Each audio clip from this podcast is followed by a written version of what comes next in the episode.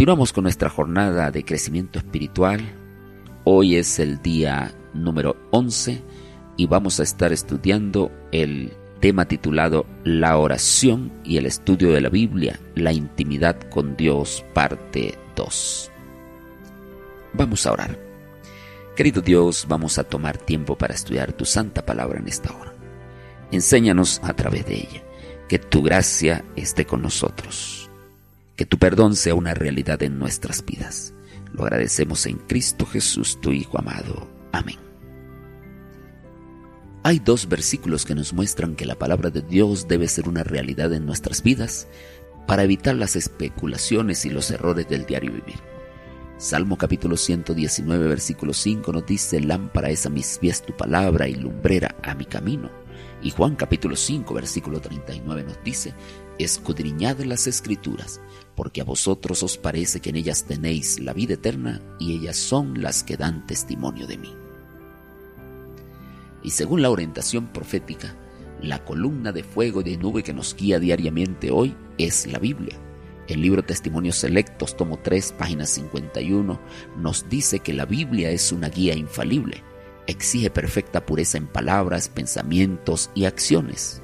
Y la palabra de Dios, si es estudiada y obedecida, guiará a los hombres, así como los israelitas fueron conducidos por una nube de fuego de noche y una columna de nube de día. La Biblia es la voluntad de Dios expresada al hombre. Es la única norma perfecta de carácter y señala el deber del hombre en toda circunstancia de la vida. Sin embargo, tal como en los tiempos antiguos que el pueblo oía la palabra de Dios pero endurecía el corazón, hoy está sucediendo.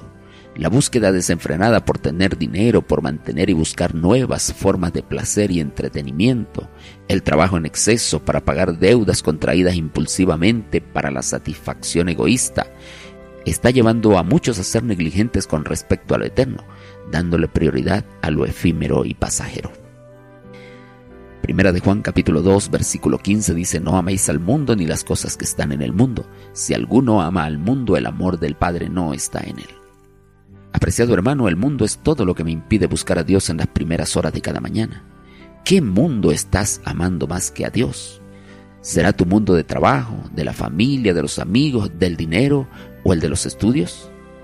En los últimos días muchos se harán más amigos de los placeres que de Dios, y la estrategia del enemigo es entretener al pueblo con muchas diversiones, diversiones que dan placer, con el fin de que no sienta necesidad de Dios.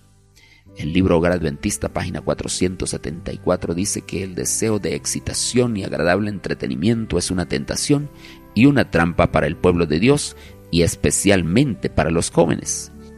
Satanás está preparando constantemente seducciones que distraigan las mentes de la obra solemne de preparación para las escenas que están a punto de sobrevenir a este mundo. Apreciado hermano, necesitamos tener una visión correcta de Dios y de la eternidad. Te invito para que en este día escuches con atención la voz del Espíritu Santo. Como amigo y tierno consolador, hoy te dice, mirad hermanos que no haya en ninguno de vosotros corazón malo de incredulidad para apartarse del Dios vivo. Hebreos capítulo 3 versículo 12. Piensa y medita en esta declaración.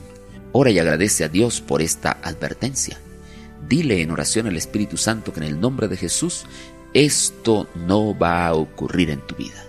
Dile que vas a vivir en su presencia para tener una vida abundante y plena de significado. Recuerda que tenemos un compromiso con Dios. Ora cada día por la renovación del Espíritu Santo. Ora por tus amigos, vive en la presencia de Cristo, da testimonio del Evangelio y adora a Dios con tus diezmos y tus ofrendas de forma sistemática y proporcional a la ganancia que Dios te haya dado. Que Dios te llene de bendición en este día. Maranata.